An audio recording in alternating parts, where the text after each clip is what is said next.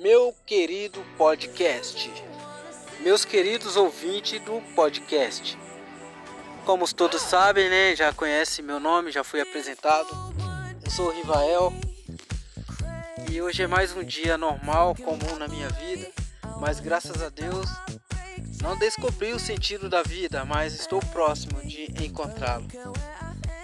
E como eu falei para vocês, umas partes da minha infância, eu morava em Rio Pretinho e eu pescava muito. Certa vez eu fui pescar e a gente arrancava minhoca, né? Eu falo a gente porque meu irmão Léo pescava comigo também. E só que ele foi viajar para a Bahia com meus irmãos mais velhos para ganhar vida. E eu fiquei muito tempo sozinho. Passei minha infância, 5 anos da minha infância sozinho. Eu tinha 7 anos de idade. Aí eu peguei a enxada, ia pescar. Aí no dia que eu bati o enxadão na terra pra a minhoca, como de costume, eu pegava muitos peixes, piau, traíra, chateira, rodo, é uns peixes de água doce.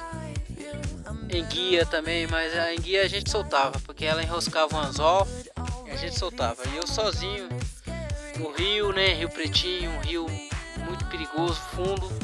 Mas eu ia 7 anos, 8 anos de idade e a gente já sabia se virar.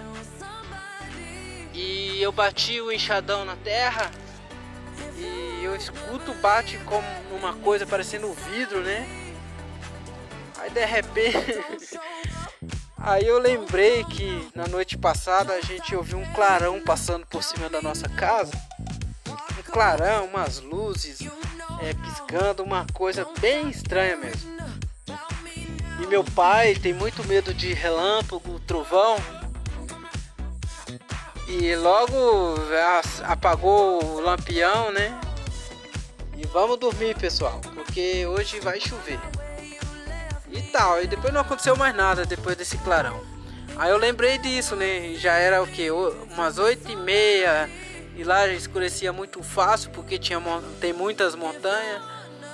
E o sol já se encobria, certo? Já estava escurecendo já. E era tipo o horário de verão, né?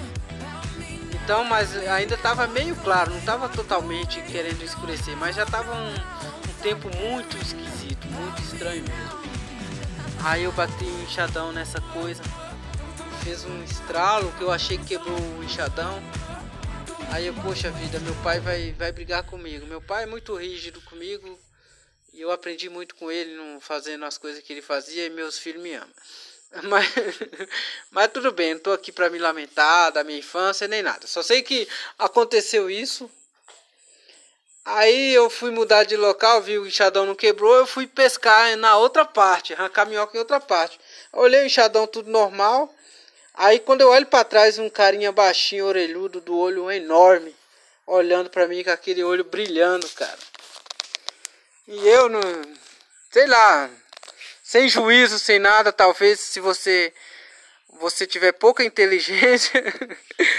se você tem pouca inteligência, você não tem muito medo das coisas, sabe?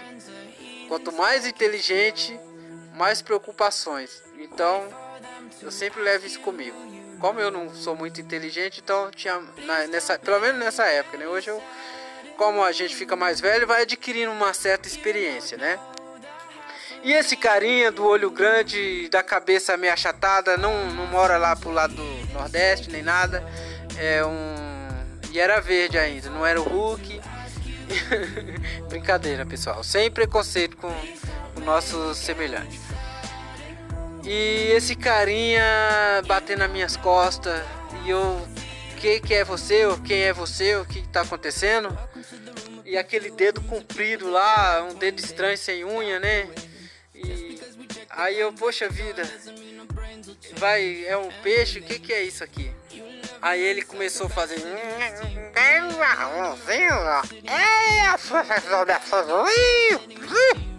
Aí eu, nossa, tô entendendo nada do que, que esse carinha tá falando.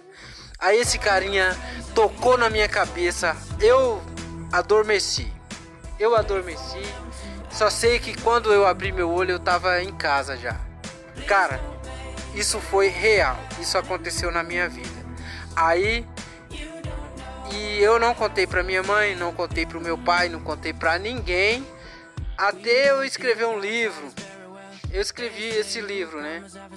E tá tudo nas escrituras. Isso é só uma parte, uma parte, um resumo do que vai ter nesse livro. E eu pretendo publicá-lo, mesmo tem, sem ter conhecimento nenhum, sem ter muitos estudos. E, e é isso aí, pessoal. Mais tarde, outro dia eu vou contar outra parte dessa história, beleza? Não deixe de seguir meu podcast. E também eu tô no Facebook, na página RD Rivael. Também tô no, Instagram, tá bom, pessoal? Então, é isso aí, meus amigos. E que Deus abençoe todos nós e que nós sejamos um ótimos atores nessa terra abençoada por Deus. Beijo.